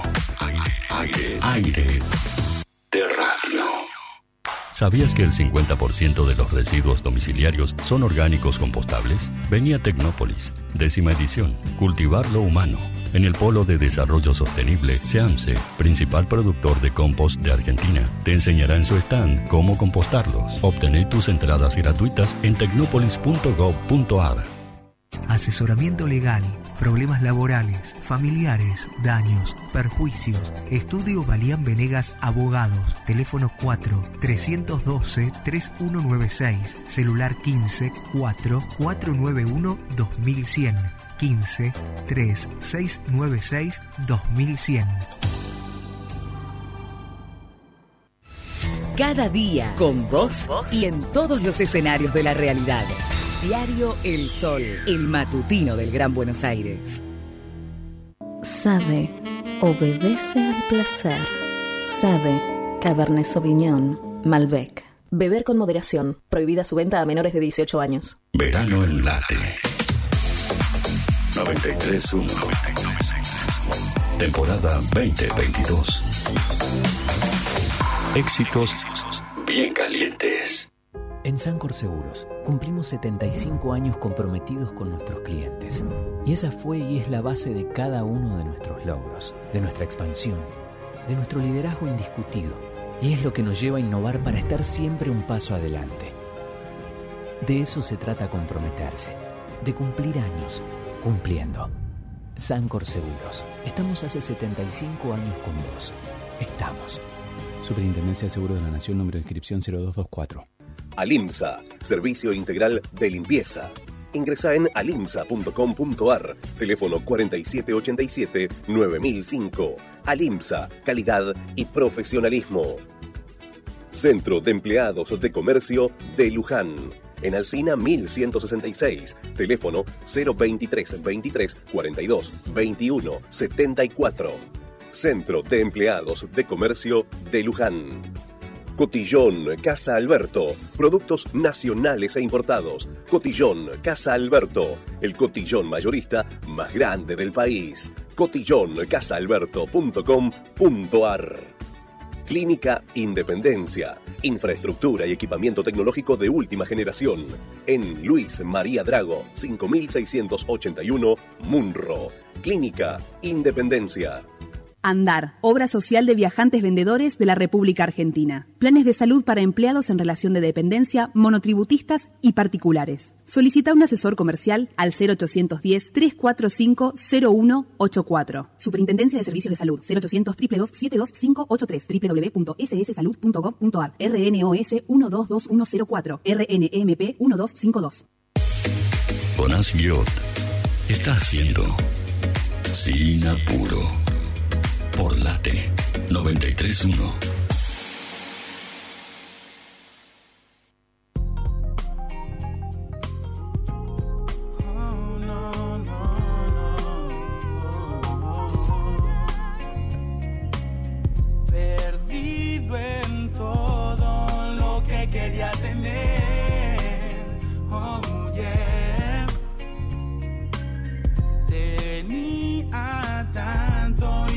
No podía ver. Veces que retrocedemos es porque nos pasamos la mitad del tiempo mirando lo ajeno. Y así es como nos perdemos, mirando lo que tienen de al lado, olvidamos lo que tenemos. Es que nadie quiere ser menos, ya a todos nos cuesta aprender a ver el vaso medio lleno. Desperdiciamos energía deseando materiales que al tenerlos en verdad no los querías. Yo no quiero que se me pase la vida cumpliendo metas que ni siquiera son mías. Dale aporte a los sueños que otros persigan y no dejes que cumplir los tuyos te impidan. No tengo millones de billetes por montones, pero tengo gente que me defiende y el pecho pone. Mi ganancia va más allá de mis posesiones, todo es pasajero menos lo que despierta emociones. Es momento de despertarte, saber que la envidia no lleva a ninguna parte más que estar desenfocado y estancarte. Es como encerrarte por tu cuenta en una cárcel. Entender que todo está a tu alcance, siempre que no implique que otra persona fracase. Si la vida con vos quiere pelearse, es tiempo de que le sonrías y que hagas las paces. Perdido en todo lo que quería tener. Oh, yeah. Tenía tanto y no lo podía ver. Oh, yeah. Perdido en todo lo que quería tener.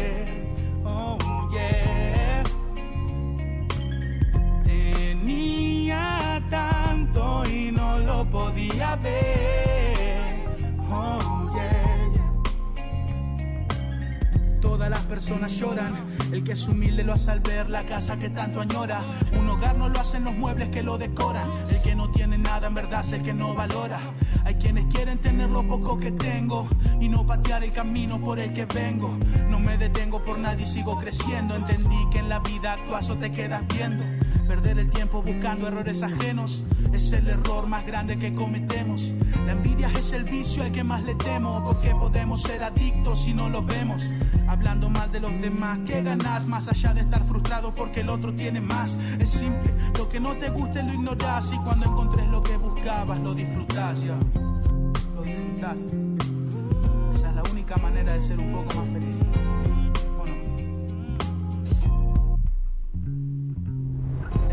De despertarte, saber que la envidia no lleva a ninguna parte más que estar desenfocado y estancarte.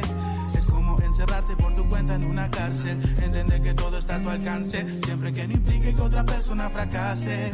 Si la vida con vos quiere pelearse, es tiempo de que le sonrías y que hagas las paces. Perdido en todo lo que quería tener.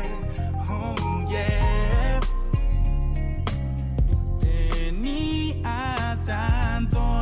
Lo podía ver. Oh, yeah, yeah. Perdido en todo lo que quería tener. Oh, yeah. Tenía tanto y no lo podía ver. Oh, yeah.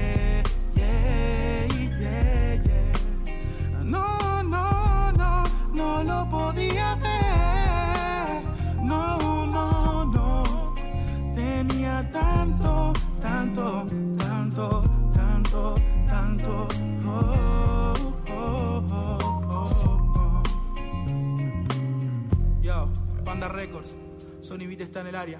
2017. ¿Quién habla?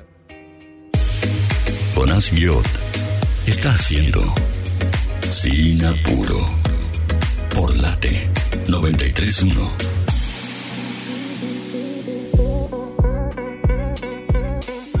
Seguimos en Sinapuro hasta las 6 de la tarde con ustedes. Quería mencionar, eh, luego del éxito de un eh, documental que salió en Netflix eh, esta semana, hace muy poquitos días, el documental se llama El estafador de Tinder. Eh, es muy interesante porque viene, bueno, rompiendo todo, la verdad, en la plataforma. Em, con dirección de Felicity Morris. Dura poquito más de, de una hora 40, 114 minutos dura. Muy, muy interesante, muy bien contado, la verdad. También este documental que habla de un hombre, de un israelí, que se hacía pasar por millonario, eh, básicamente, por un millonario ligado al eh, negocio eh, de los diamantes. Y es así como lograba conseguir mujeres en app de citas, que se enganchaba básicamente, pegaba un like en Tinder, un match en Tinder y empezaba con todas sus fotos en, en un barco, en un yate, en un avión, haciendo negocios acá, haciendo negocios allá, con el traje, qué sé yo, vendiendo esta imagen de magnate de los diamantes para luego eh, inventar alguna mentira, algún problema, eh, algún problemita en la aduana, algún problema en algún aeropuerto o algo, y eventualmente pedirles guita, pedirles plata. Eh, no estamos hablando de, dos mangos, sino que, bueno, 10 mil dólares, pon esta plata acá, que yo después estoy acá, tuve un problema con la tarjeta de crédito, entonces te pido por favor que mandes esta guita allá o acá, porque estoy medio, medio complicado.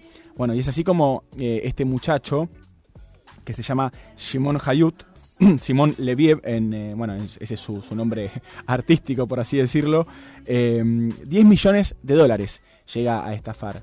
¿eh? Eh, es la verdad que es tremendo, muy, muy interesante cómo está contado, cómo está narrado este, este documental, muy didáctico, ¿no?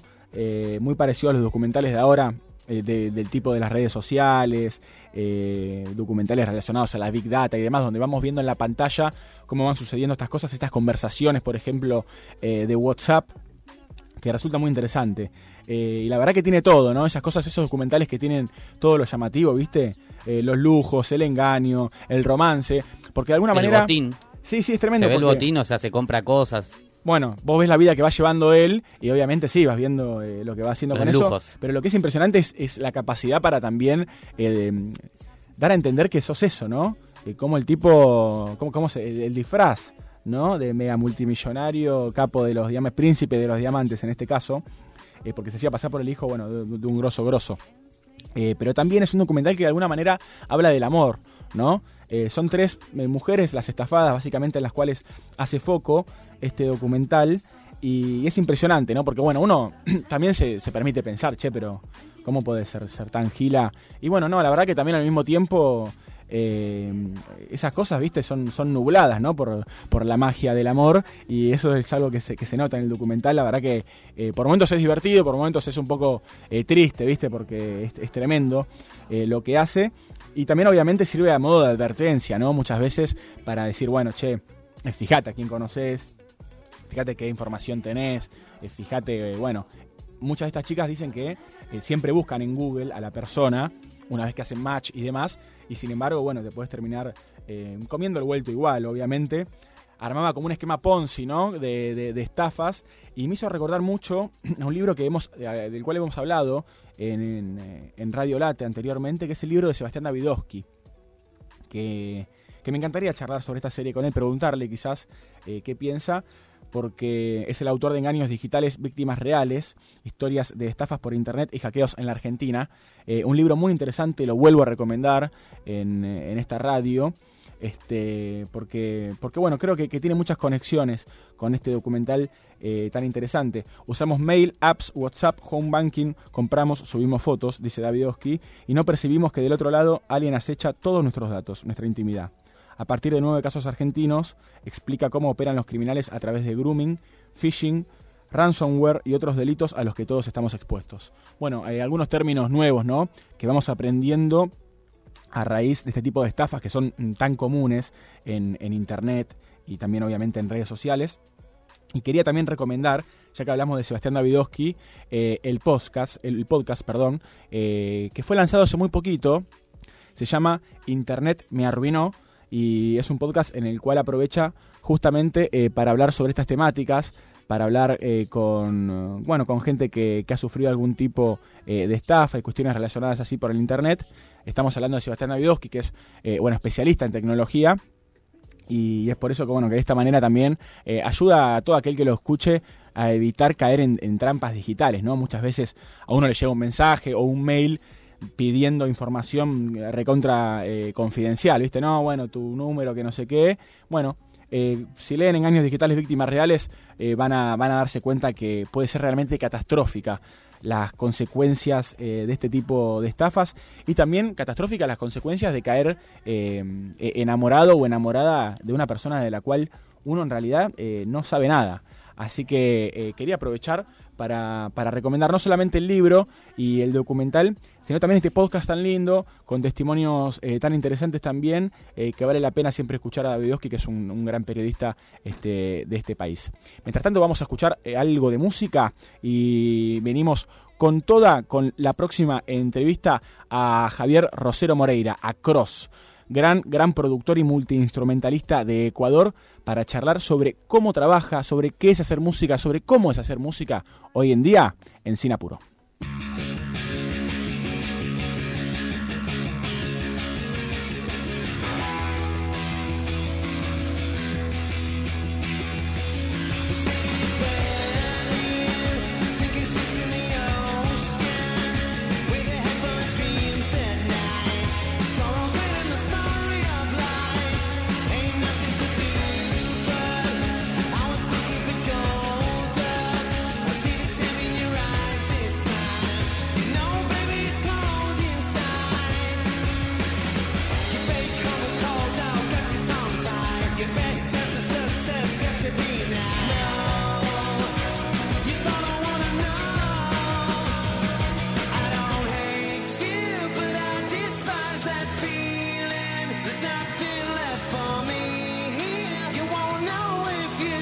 Por primera vez un documental es lo más visto de Netflix en su área de cine a nivel global. El estafador de Tinder tuvo 45,8 millones de horas vistas en sus primeros 5 días y alcanzó el top 10 en 92 países. En Reino Unido esta primera, y estos según datos difundidos por la propia compañía, esto denuncia Diego Bache eh, en Twitter. Hablamos de documentales, hablamos de cine, hablamos de música y escuchamos a Liam Gallagher con Everything Is Electric en Sinapuro.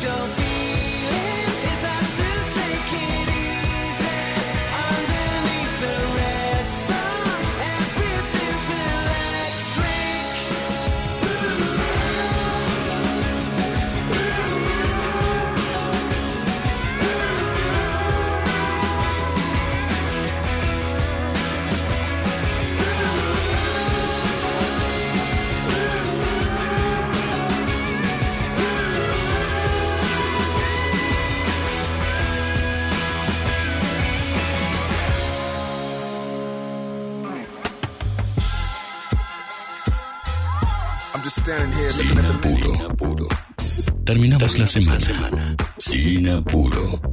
Terminamos la semana.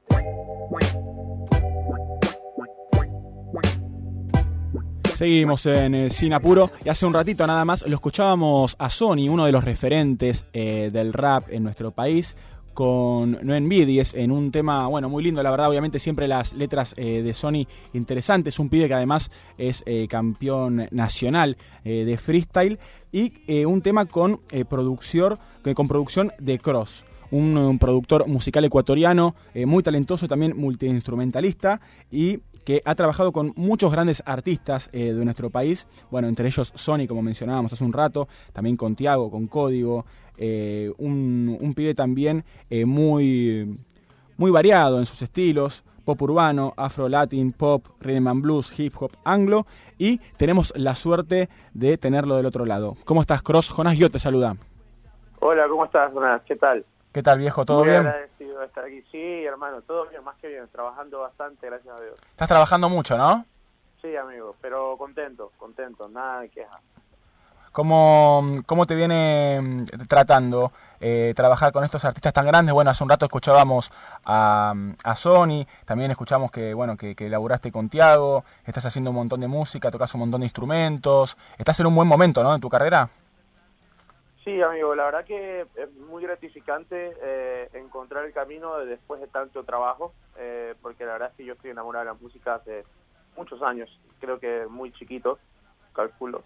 No me acuerdo ni bien en qué momento, pero creo desde siempre, desde que me acuerdo estoy en esto.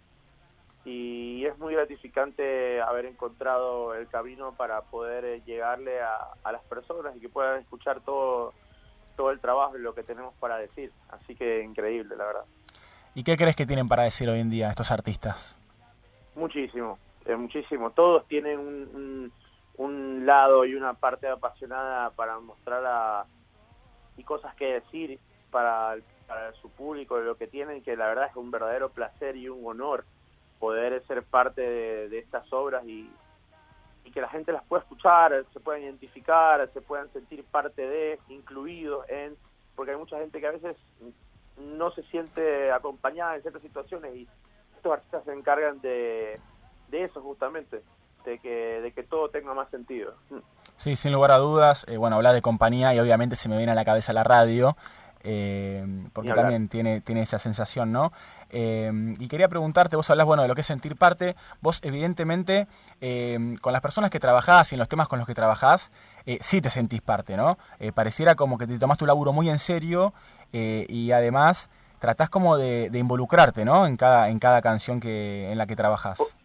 Por supuesto, ni hablar. Para mí la música es lo más importante del mundo y es, creo que es el único arte que tiene una lengua universal. La podemos entender todos. A todos nos gusta canciones en español, en inglés.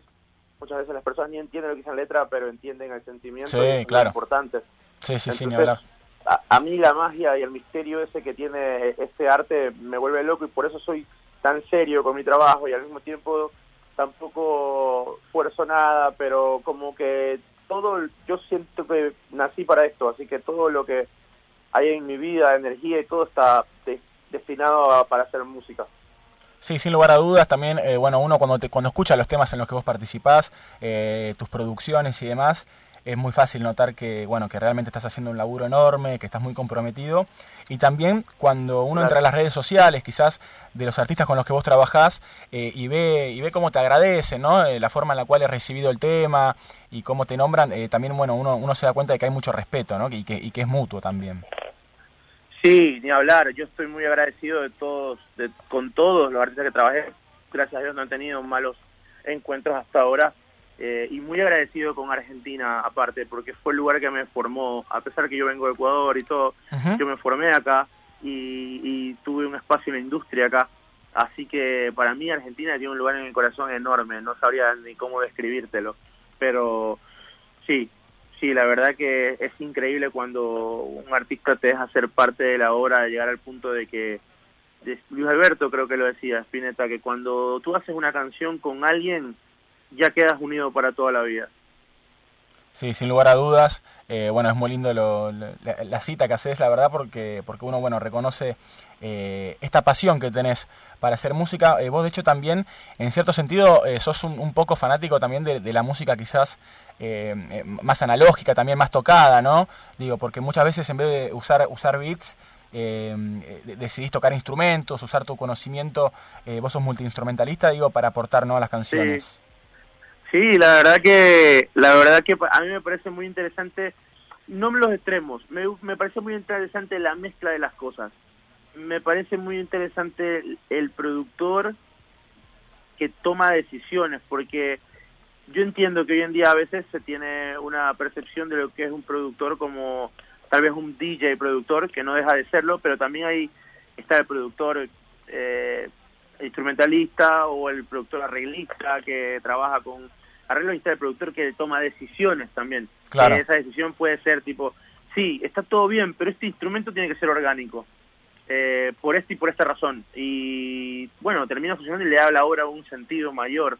Así que sí, yo soy fanático de las cosas analógicas, me encanta, pero también soy fanático de las cosas eh, digitales. Me parece muy, muy interesante la mezcla de las dos cosas y pienso que se pueden llegar a lugares increíbles, como Despacito, por ejemplo, que es un reggaetón, pero que se convirtió en un pop urbano y que le dio a la industria otro giro y están las dos cosas, los instrumentos orgánicos y el, y el beat y, y la computadora y todo. Así que nada, es como, es muy extenso el tema, pero, pero a ver, me he expresado bien. Sí, sí, se entiende perfectamente. Este, eh, hablábamos eso, de hecho, fuera también dentro del aire hace un rato, que muchas veces, bueno, eh, hay gente que, que no sabe bien diferenciar qué es lo que hace un productor y también al mismo tiempo hay productores que hasta se encargan de cosas distintas. Eh, quería preguntarte cómo es esto, ¿no? De acercarse también a un artista, cómo es este vínculo que se genera y cómo haces también para, para justamente, bueno, poder meter esos bocados que sean bien recibidos y poder decir, che, mira, esto me gustaría por acá, esto me gustaría por allá. ¿Cómo es que se va dando esa dinámica? Eh, sí, o sea, primero que nada, cuando, cuando uno eh, se acerca a un artista o, o el artista se acerca a ti o como sea que se dé el vínculo, para mí es importante cuidar la relación humana, siempre, porque una persona que no tiene ganas de estar en un lugar no, no va a dar buenos resultados de ese trabajo. Entonces, primero la relación humana, pero por sobre todas las cosas. Yo pienso que somos humanos por sobre todas las cosas. Bien. Y luego, eh, luego lo, lo que tiene, perdón, ¿Estás bien? ¿Estás ahí, Cross? Te escucho medio, medio trabado. sí, Eh, ahí está, sí. Entonces cuando Ahí te escucho mejor, sí, ahí sale mejor. Sí. Eh, cuando eh, para meter algo o para um, hablar con el artista sobre algo que hay que cambiar o algo que podría sonar mejor, siempre trato de proponerlo, primero como una idea, porque realmente siempre es eso, es proponer, a ver qué le parece, Claro. y explicar el por qué. Sí, sí, No con algún es- argumento. Claro, tiene que tener un argumento, pero de un buen sustento, o sea, el por qué vamos a hacer esto, por qué lo vamos a intentar. Y siempre dejo abierta la opción de escuchémoslo con y sin. Claro, para tener las dos Para- opciones. Claro, por ser imparciales y objetivos. Bien. Porque es una, son decisiones difíciles. Claro. Eh, ¿Vos qué instrumentos tocas, Cross?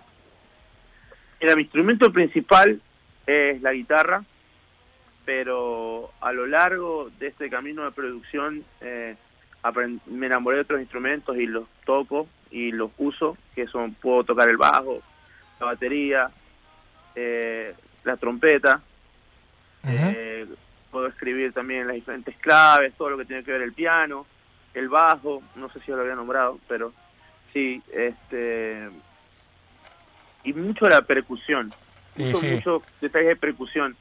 Eh, yo soy un descendiente afrolatino y creo que eso es algo que viene en mi sangre, que las percusiones me llaman muchísimo la atención. Claro. De todo tipo. Tengo una canción con G-Sony que ella está tocando en vivo y que va a salir, que que te, en, la, en la sesión, cuando la armamos, Sí. la única percusión que nos servía fue una latita de un refresco, de una gaseosa, vacío. Y es la percusión del tema. Y cuando lo mandamos a mezclar al mixer, que ni siquiera es un mixer de Estados Unidos, un ingeniero de mezcla, me pareció genial, no podía creer cómo lo habíamos logrado, lo habríamos hecho lograr sonar así. Y pero es que en ese momento tenía el sonido preciso, te juro, y fue con una lata de una- un refresco. ¿Y cómo terminaste ahí en la lata, digo? ¿Cómo, cómo, cómo llegan a una lata?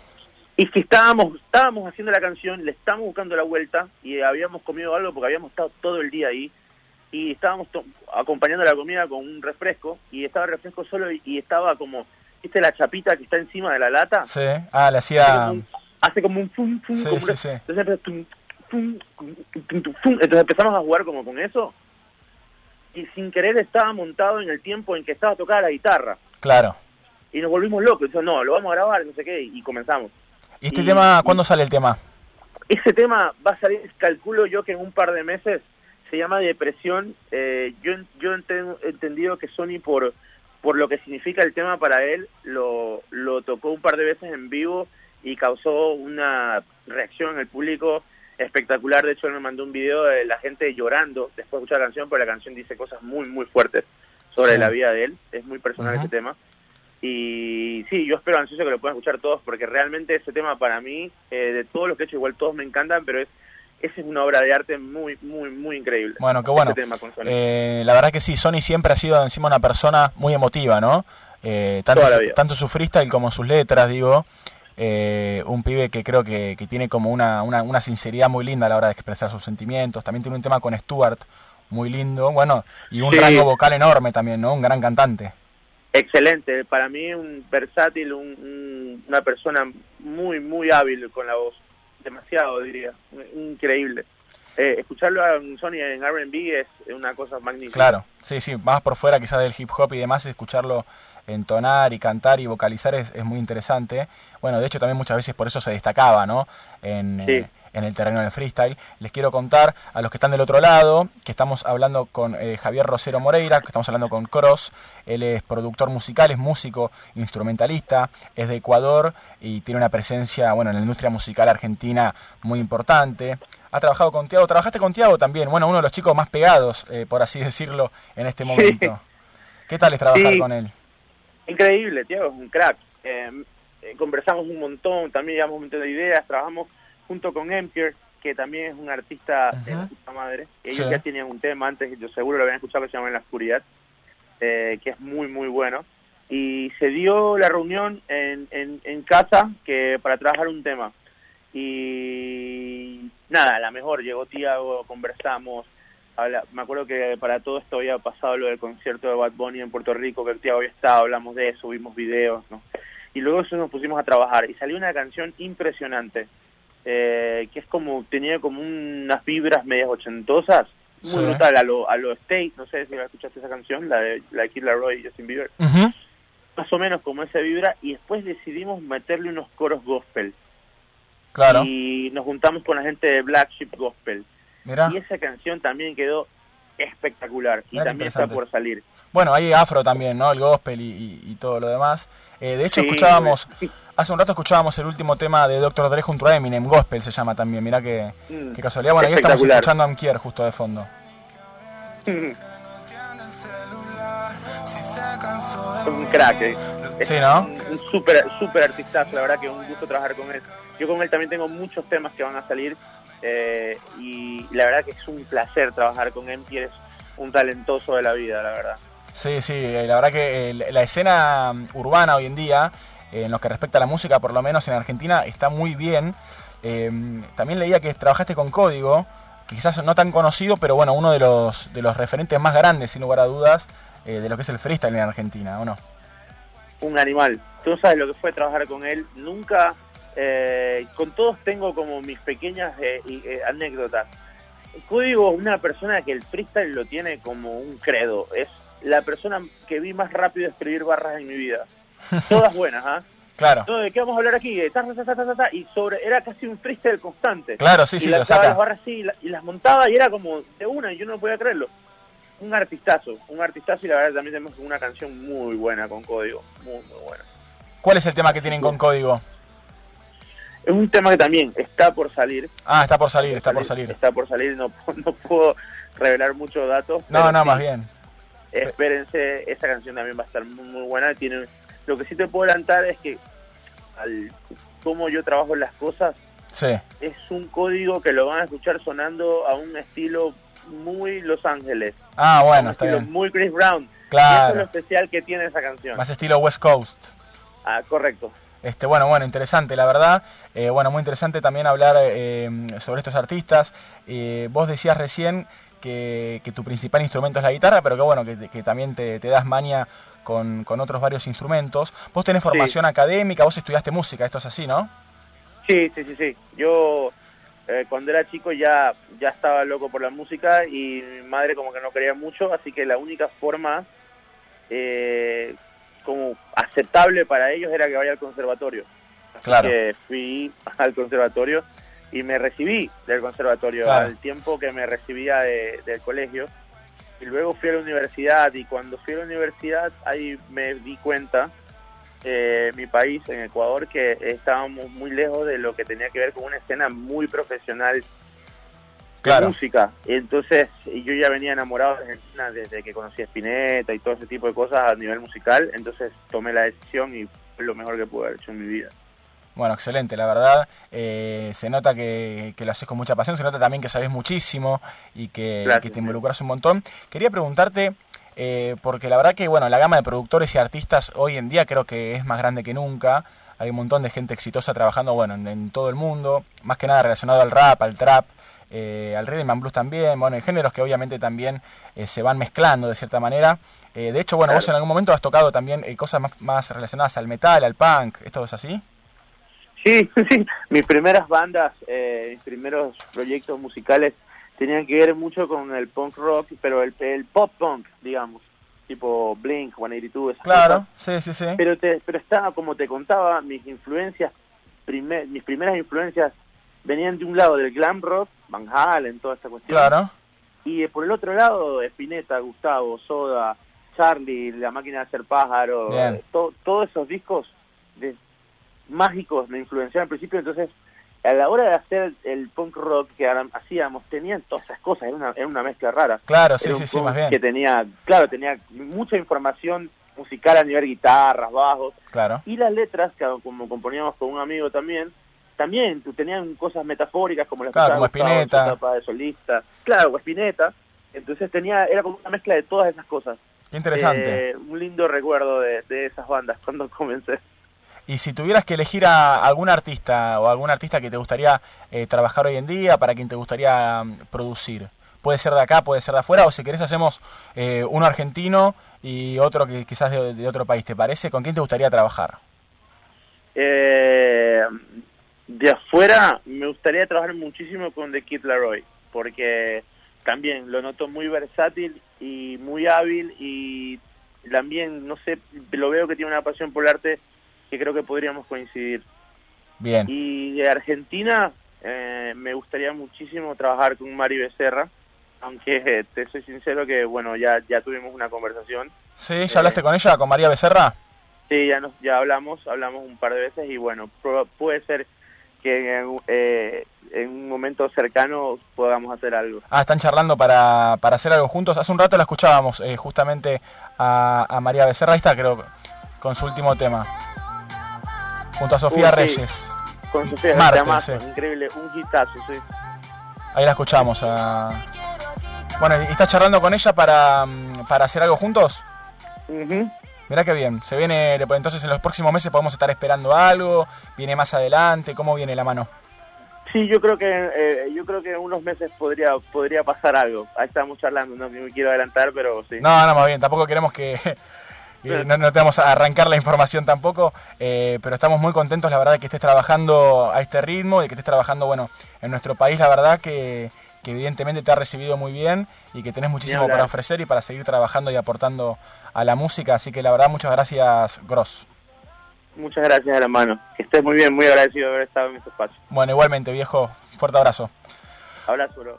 Cross en el aire de Sinapuro era Javier Rosero Moreira, productor musical, músico, multiinstrumentalista, trabajó con un montón eh, de los grosos de acá, con Tiago, con Sony, con Código, con Lula Miranda, Emkier, que lo escuchábamos hace un rato, también con Chrome, Veila y también con Frescolate, eh, atento, Frescolate, eh, quizás uno de los más importantes nombres de- del freestyle y del rap en, en Argentina, campeón internacional, el primer campeón internacional de hecho de nuestro país, un grosso también. Y bueno, hablábamos eh, justamente sobre esto, sobre la música, sobre el arte urbano, sobre cómo es producir. Y de a poquito se nos fue yendo el programa, ¿no? Ya se acercan las 6 de la tarde. Exactamente. Eh, muy linda charla, la verdad. Eh, me trajo recuerdos muy lindos de varias bandas que, que hacía rato que no escuchaba, que no mencionaba, como puede ser Blink 182 también. Eh, bueno, la importancia, ¿no? De, de, de ser versátil, ¿no? A la hora de producir, de tener mucha data encima.